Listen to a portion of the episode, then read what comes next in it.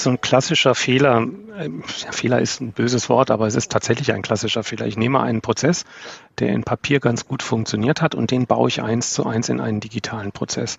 Mhm. Damit vergebe ich mir zum einen die Möglichkeiten, die ein, ein digitales System hat.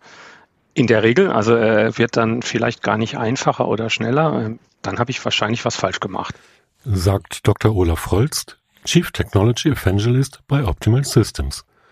Mein Name ist Ralf Dunker und im Interview mit mir zeigt Dr. Holst auf, was ECM-Systeme leisten und wie künstliche Intelligenz die Abläufe im Unternehmen vereinfacht und beschleunigt.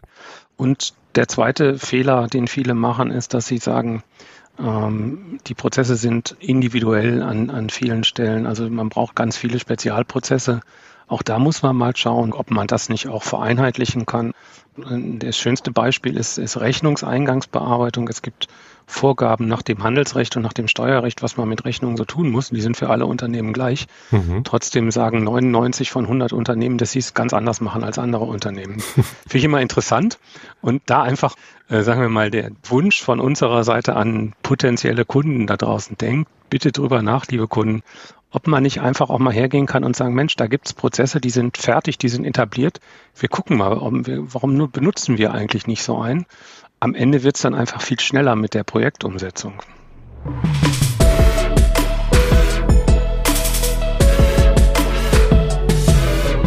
Bam. Bytes and More. Sie hören den Podcast von Optimal Systems. Bei uns geht es um die Digitalisierung im Unternehmen, um Prozesse und ihre Potenziale und darum, wie sie sich im Alltag optimal umsetzen lassen.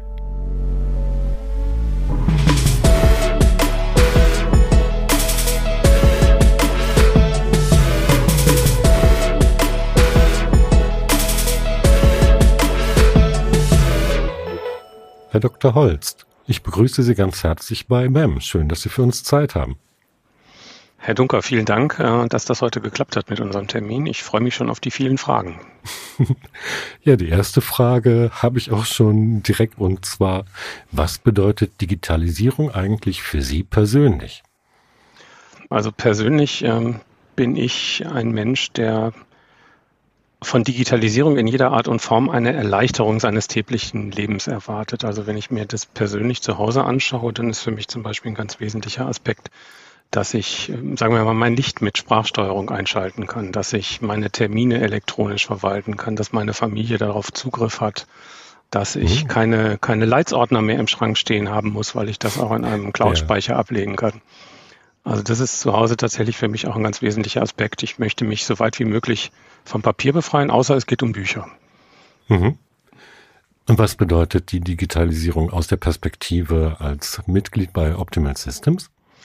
Da ist es natürlich auch zum einen die Freiheit, ähm, die man gewinnen kann, wenn man sich nicht an, an Papier binden muss im Geschäftsprozess.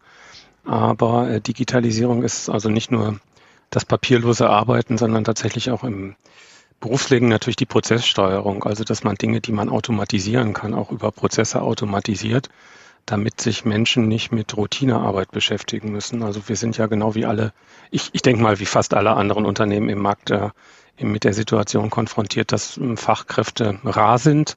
Und wenn ich Fachkräfte verwenden muss, um Routinearbeiten auszuführen, und ich kann sie nicht dafür verwenden, äh, kreative Dinge zu tun oder für äh, für, sagen wir mal, für Mehrwertschaffung von Kunden oder dem Unternehmen zu arbeiten, dann ist das ja bitter. Und insofern ist da Digitalisierung nicht nur das Papier eliminieren aus den Prozessen, soweit es denn rechtlich möglich ist, sondern auch tatsächlich die Automatisierung der Prozesse. Ich glaube, da liegt noch ganz, ganz viel ungehobenes Potenzial. Wo Sie gerade das ungehobene Potenzial erwähnt haben, Sie sind ja bei Optimal Systems als Chief Technology Evangelist in einer Stabsstelle des Top-Managements. Sind Sie in dieser Funktion zum Beispiel auf der Suche nach diesen Potenzialen? Ja, also ich habe die dankbare Aufgabe, also auch wenn die Chip mal geschrieben hat, das ist der zweitunnützeste Titel der IT-Branche, das fand ich sehr lustig. Ich glaube, der unnützeste war der Chief Clerk für jemand, der Front Office Management macht.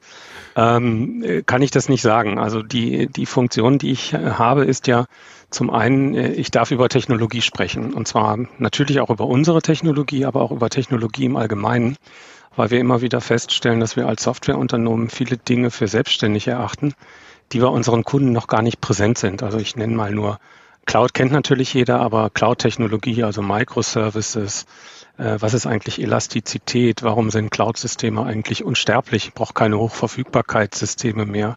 Ähm, was ist ein Container und ähnliche Dinge? Das darf ich zum einen Menschen nahebringen und erklären, warum das wichtig ist in der Zukunft. Und zum anderen bekomme ich natürlich Feedback und äh, habe die Möglichkeit auch mit äh, potenziellen Kunden oder mit Anwendern oder einfach auch mit anderen Unternehmen über, über Wünsche und Ideen zu diskutieren. Wo geht's denn eigentlich in der IT? Welche, welche Dinge sollte eine Software können? Und das fließt natürlich dann auch zurück an meine Kollegen aus dem Produktmanagement und aus der Entwicklung, die möglicherweise auch einige von diesen Dingen dann in unsere Produkte einbauen können. Hätten Sie für solche Sachen auch ein Beispiel? Lassen Sie mich überlegen. Mir fallen ganz viele Beispiele ein. Ähm, was ist ein schönes Beispiel? Also ähm, wir haben vor einigen Jahren angefangen über, äh, da kam das so als Trend aus den USA, sowas wie Robotic Process Automation, also das, das mhm. Automatisieren von einfachen Prozessen. Und da haben wir immer gesagt, das ist eine Technologie, die ist uns eigentlich viel zu simpel. Ähm, das, das geht so ein bisschen zurück in Microsoft Automator, also wie so ein Makro-Rekorder eigentlich an vielen Stellen. Das ist jetzt schon ganz cool, aber äh, das kann auch automatisieren, aber das ist nicht, äh, ist quasi sehr pflegebedürftig und ähnliche Dinge. Und wir haben dann natürlich angefangen, über, über unsere Workflow-Steuerung nachzudenken und haben eben ähm, unsere Workflows ähm, variabilisiert. Also wir haben unsere Ad-Hoc-Workflow-Templates erweitert, sodass man ähm, dort auch Entscheidungen mit einbauen kann und ähnliche Dinge. Das heißt, wir haben aus diesen Anforderungen, die relativ simpel waren, für uns gelernt, wie wir unsere Prozessbearbeitung besser machen können und automatisieren können, so dass die Prozesse nachher schneller anpassbar sind an die Erfordernisse des Kunden, aber eben echte Workflow-Prozesse bleiben. Also echte Workflow-Prozesse heißt, sie sind, sie lassen sich gut tracken, sie haben sowas wie Eskalationen, sie haben sowas wie Stellvertreterregelungen und ähnliche Dinge. Mhm. Das bei so RPA-Lösungen in der Regel eher schwierig umzusetzen. Jetzt hatten wir als Arbeitstitel für diesen Podcast das Stichwort künstliche Intelligenz im Enterprise Content Management System gewählt. Mhm. Inwiefern steckt denn auch künstliche Intelligenz in den Systemen? Mm, das ist eine sehr gute Frage.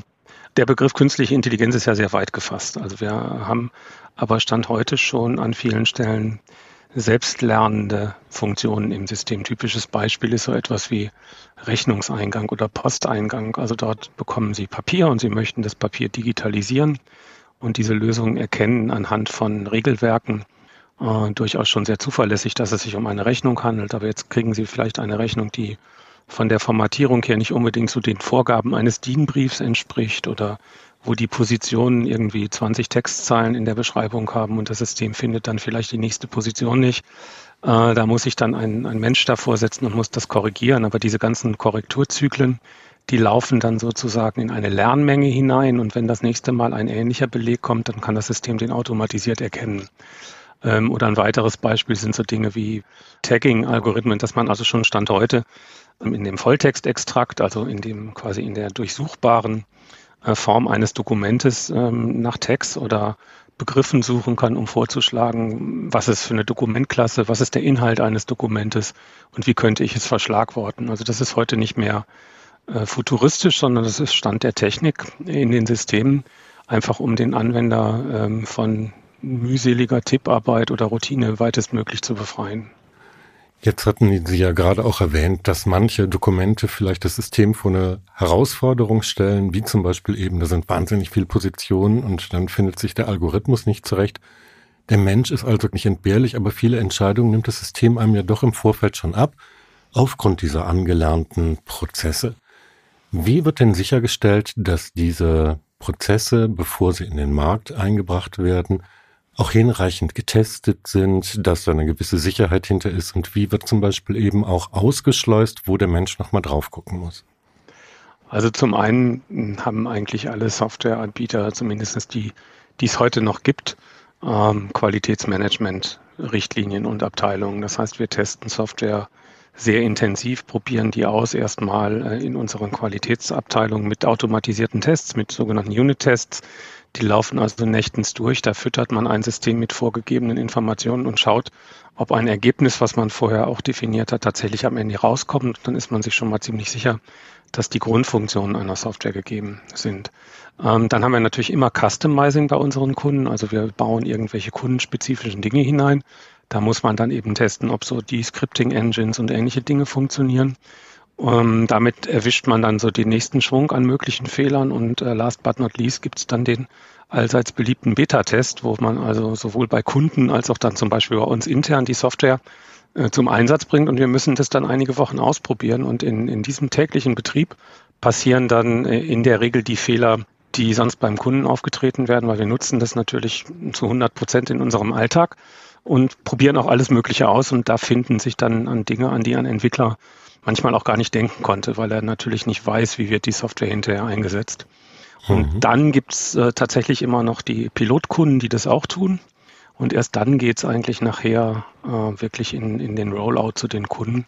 Und selbst dann treten immer noch Fehler auf. Man muss also sagen, es gibt keine fehlerfreie Software, aber man kann sie möglichst, möglichst fehlerarm gestalten, bevor man sie an die Kunden bringt. Und ähm, was da natürlich hilft, sind auch äh, gute Dokumentationen, weil viele Fehler sind gar keine Fehler, sondern sind manchmal vielleicht nicht klare äh, Anwendungsszenarien, wo man sich erstmal reindenken muss, weil wir wissen ja auch nicht, wie unsere Kunden denken.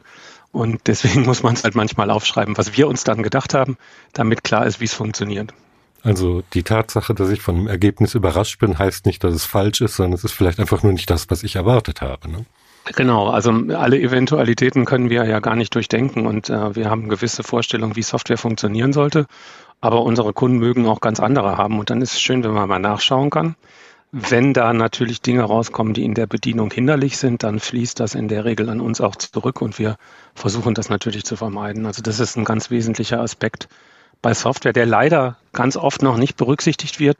Ähm, sie muss für den Anwender einfach benutzbar sein. Also ein Anwender, der eine Software benutzen kann, die ihm nicht gefällt oder die schwer ist, äh, der ist immer unglücklich. Deswegen Software darf ruhig sexy sein, um den Begriff mal zu verwenden. Also sie muss mhm. nicht jedes Mal eine Woche Schulung erfordern.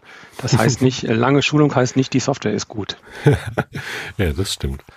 Ähm, Nochmal zurückzukommen auf das Stichwort automatisiertes Lernen. Das automatisierte Lernen würde dann ja typischerweise wahrscheinlich bei Ihnen im Unternehmen anhand von Modelldaten geschehen und auch der Beta-Test erstmal bei Ihnen im Haus erfolgen. Ne? Ich glaube, Sie sind sogar insgesamt 600 Mitarbeiter. Ähm, ja, das ist richtig. Zum einen, äh, gerade im KI-Bereich ist es so, dass man den Systemen Trainingsmengen geben muss.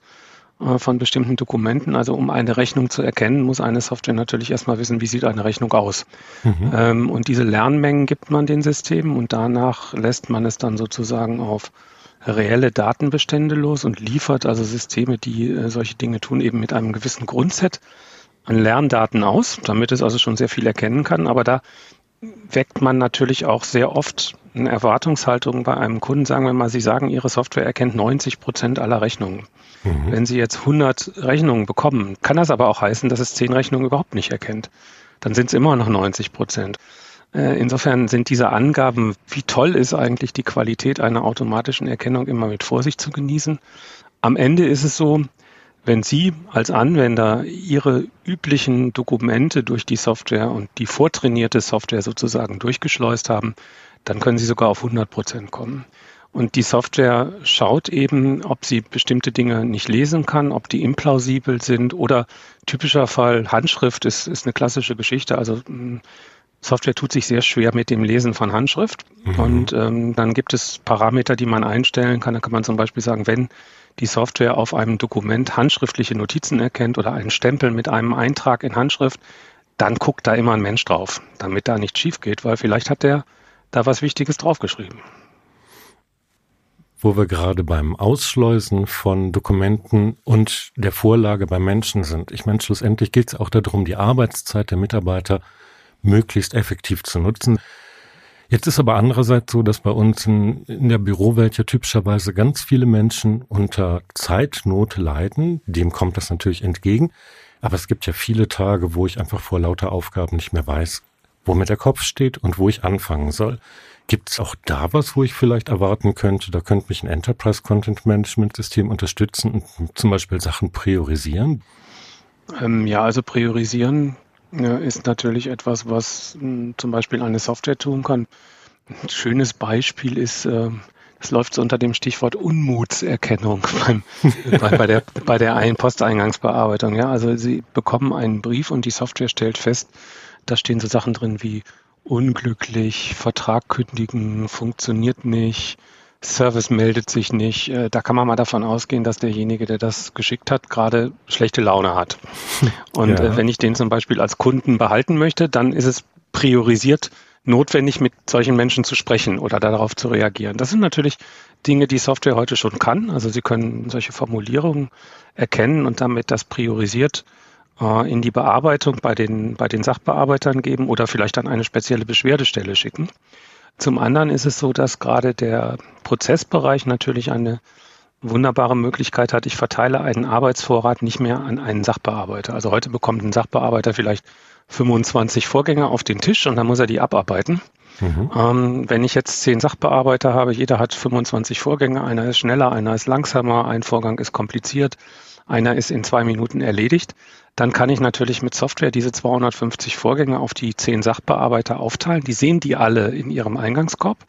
Äh, und jeder nimmt sich immer einen Vorgang weg, wenn er einen bearbeitet hat und arbeitet quasi diesen Stapel runter. Und wenn es mhm. schneller geht, geht schneller. Das heißt, sowas wie Lastverteilung und ähnliche Dinge, die erledigt Software heute schon sehr gut. Und der weitere Vorteil ist, wenn ich einen Vorgang habe, ich bin zum Beispiel neu und ich weiß gar nicht, wie das geht, weil ich habe das noch nie gehabt, so einen Fall, dann kann ich das auch wieder zurückgeben an einen erfahrenen Kollegen oder ich kann einen Ratschlag von dem einholen in der Software und der bekommt dann eine Nachricht hier, dein Kollege braucht Hilfe, erklär ihm mal, wie das funktioniert. Also da kann man schon einiges tun. Es ist so, also Lastverteilung und Priorisierung sind eigentlich heute durchaus Bestandteile von Softwaresystemen. Mhm. Vielleicht darf ich mal ein Fallbeispiel konstruieren. Zum Beispiel nehmen wir mal an, ich hätte jetzt eben diese Prozesse, die mir, mir oder meiner Arbeitsgruppe zugeteilt sind. Und ich bin aber gleichzeitig Mitglied in einer Projektgruppe Prozessoptimierung zum Beispiel. Und eigentlich ist diese Prozessoptimierung ungemein wichtig, um insgesamt irgendwas im Unternehmen zu verbessern, die Effizienz zu steigern oder die Kundenfreundlichkeit zu erhöhen. Jetzt hatte ja dieser Prozess eine extrem hohe Wichtigkeit, ist aber nicht eine tagesdringende Aufgabe. Könnte eigentlich Software auch sagen, in dem Moment, wo sich in der Projektgruppe was tut und da ein Fortschritt ist, ein neues Protokoll da liegt oder sonst was, wird das auch priorisiert mir auf den Schreibtisch gelegt? Oder ist sowas dann einfach aufgrund der Arbeitsaufteilung nicht möglich, weil vielleicht der Betriebsrat was dagegen hat? Fange ich mal mit dem zweiten Teil der Frage an. Betriebsräte haben äh, etwas gegen Leistungs- und Verhaltenskontrolle. Das heißt, wenn ich ähm, auswerte, wie lange Menschen an welchen Vorgängen sitzen äh, und das benutze, um zu sagen, ihr arbeitet zu langsam, ihr arbeitet zu schnell, ihr arbeitet falsch, dann ist das etwas, was vom Betriebsverfassungsrecht her äh, meines Erachtens sogar auch gar nicht erlaubt ist. Also das ist schon sehr mhm. schwierig und das finden Betriebsräte auch nicht gut. Ansonsten ist es natürlich so, dass ihnen moderne ECM-Systeme durchaus Möglichkeiten geben, bestimmte Informationen zu abonnieren. Das heißt, Sie müssen sich jetzt nicht proaktiv darum kümmern, dass Sie Informationen bekommen. Also das angesprochene Protokoll Ihrer Arbeitsgruppe, da können Sie dann einem System sagen, such mir mal bitte alle Protokolle meiner Arbeitsgruppe und immer wenn ein neues entsteht, dann möchte ich vom System informiert werden, dass dort gerade ein neues Protokoll abgelegt worden ist. Also solche Dinge lassen sich durch die Nutzer einrichten, sodass ich keine Informationen mehr verpasse. Also zum einen muss ich nicht mehr suchen, und das System erzählt es mir und zum anderen kann ich aber auch verhindern, dass Zeiten und ähnliche Dinge ausgewertet werden. Also das unterstützt eigentlich sowohl die Betriebssystemanforderungen als auch den Mitarbeiter in seiner täglichen Arbeit, indem es ihm erlaubt, eben Informationen sich anzeigen zu lassen. Und Gute Systeme sollten den Mitarbeitern erlauben, dass sie das selber einrichten, also dass das nicht vorgegeben ist, dass sie als Anwender wirklich sagen können, was für mich interessant, mhm. ähm, informiere mich. Also das ist immer dieses Thema, ist eine Information eine Hohl- oder eine Bringschuld? Das ist immer schwierig, äh, aber es ist schön, wenn ich weiß, dass ich nichts mehr verpasse. Mhm. Jetzt hatten Sie ja eben schon angesprochen, dass die Betriebsräte sich natürlich dafür einsetzen, was sehr verständlich ist, dass eine Leistungskontrolle im Sinne von meinetwegen, wie viele Vorgänger schafft Kollege A und schafft Kollegin B, dass das nicht stattfinden soll. Aber es gibt ja sicherlich auch schon mal so Punkte, wo man sagt, vielleicht ist man da im Unternehmen übersensibel, weil man Angst hat, je mehr Digitalisierung, je mehr Daten erfasst werden, je mehr Prozesse digitalisiert sind oder sowas, dass da dann eben auch eine gewisse Hemmschwelle besteht, was Neues einzuführen oder neues Feature zu nutzen. Wie kann man denn am besten Ihrer Meinung nach damit umgehen, diese Barrieren abzubauen und wirklich zum Konsens zu finden? Also zum einen ähm, macht es natürlich Sinn, wenn man, wenn man sich nicht einig ist, was sinnvoll ist, tatsächlich vielleicht einen, einen kleinsten gemeinsamen Nenner zu finden äh, über Dinge, die allen Menschen in einem Unternehmen Schmerzen bereiten. Ähm, nehmen wir mal ein schönes Beispiel. Bei vielen Unternehmen gibt es viel, viel Personal und meistens eine überarbeitete und viel zu kleine Personalabteilung, hm. die sich beschäftigen muss mit Urlaubsanträgen, Krankmeldungen, Adressänderungen, Kontoänderungen und ähnlichen Dingen. Und wenn ich anfange, ein System zu implementieren und ich sage, hm, passt mal auf, liebe Mitarbeiter, wir machen zum Beispiel erstmal einen Prozess für den elektronischen Urlaubsantrag und für die Änderung eurer Daten in der Personalakte. Da muss nicht mehr die Personalabteilung aufgesucht werden, sondern das könnt ihr elektronisch machen.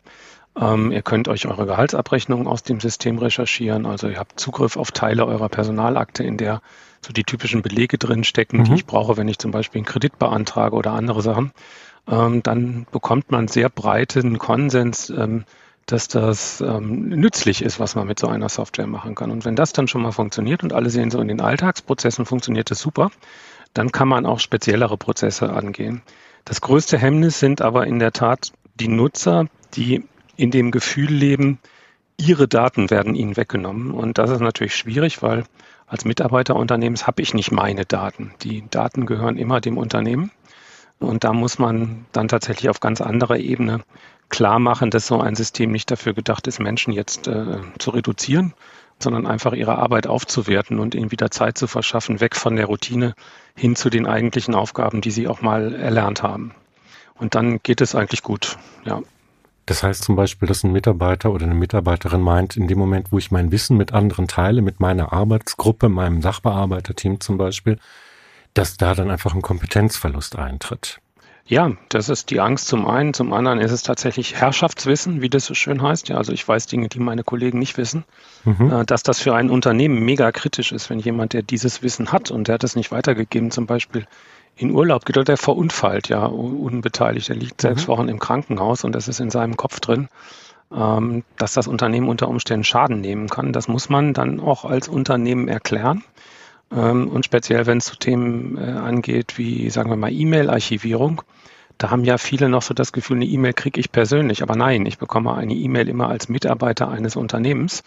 Und insofern macht es auch durchaus Sinn, dass ich meine E-Mails archiviere in Vorgängen, so dass wenn ich nicht da bin, dass meine Kollegen dann auch sehen kann, was habe ich denn an Korrespondenz bekommen? Was habe ich vielleicht mit einem Kunden mhm. oder mit einem Interessenten oder mit dem Service besprochen? Das ist aber eine sehr sehr herausfordernde Aufgabe. Also da muss man für Verständnis werben, muss auch mit Mitarbeitern sprechen.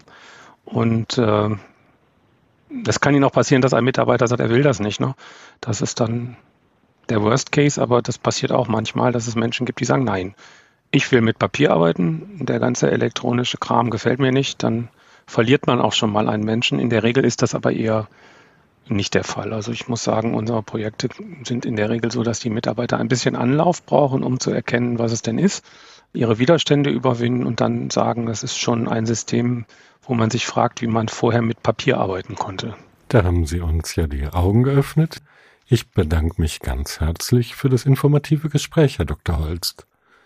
Vielen Dank, Herr Dunker. Und ähm, ich freue mich schon, dass vielleicht der ein oder andere, der unseren Podcast dann hört, äh, mal darüber nachdenkt, welche verborgenen Potenziale er noch heben kann mit seiner Software.